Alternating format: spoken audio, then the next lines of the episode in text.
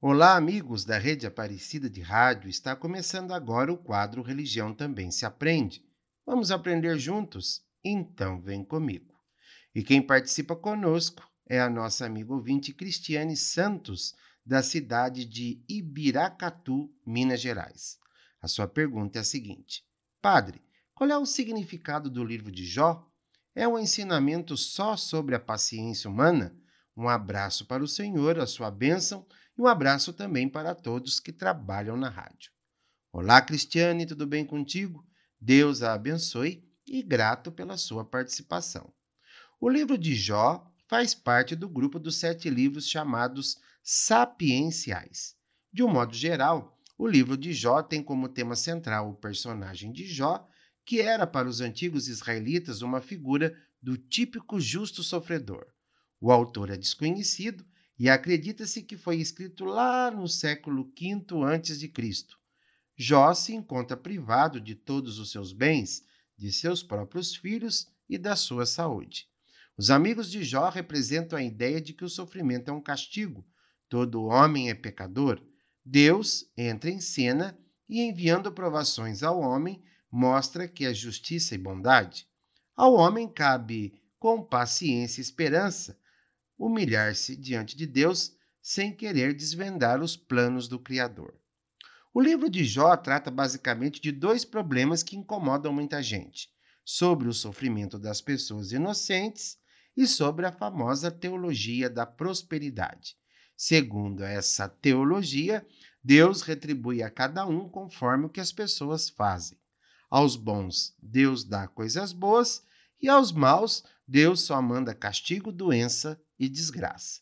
Mas, fica a pergunta: e as pessoas boas? E as pessoas justas? Porque elas também sofrem muito?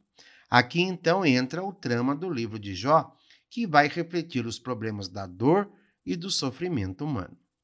De uma forma bem resumida, pois eu peço para que você leia com muita calma e sobre a motivação do Espírito Santo, para que você também entenda a partir de sua realidade o que o livro de Jó quer nos ensinar, o livro não dá solução para os problemas do sofrimento e da dor, mas abre uma porta para refletirmos que Deus nos ama muito e que também se manifesta no sofrimento, e que o sofrimento é um mistério que ultrapassa o nosso entendimento, pertence à sabedoria de Deus e que é uma grande insensatez da nossa parte querer culpar a Deus por tudo de ruim que nos acontece pois cada um de nós deve usar a experiência da dor e do sofrimento para nos aproximar de Deus e descobrir junto com Ele qual é a melhor forma de, que, de encontrarmos uma solução, uma saída, uma resposta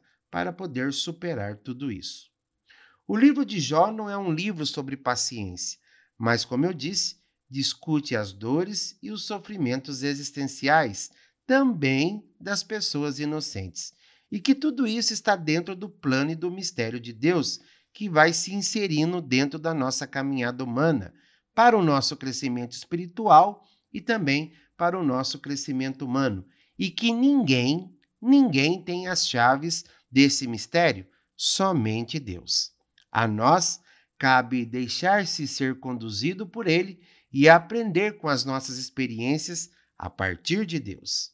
Esse é o sentido bem geral do livro, mas fica a dica: leia e reflita, e lá você vai encontrar muitas respostas existenciais, como também muitos outros questionamentos. Uma ótima leitura e meditação para todos, e até a próxima!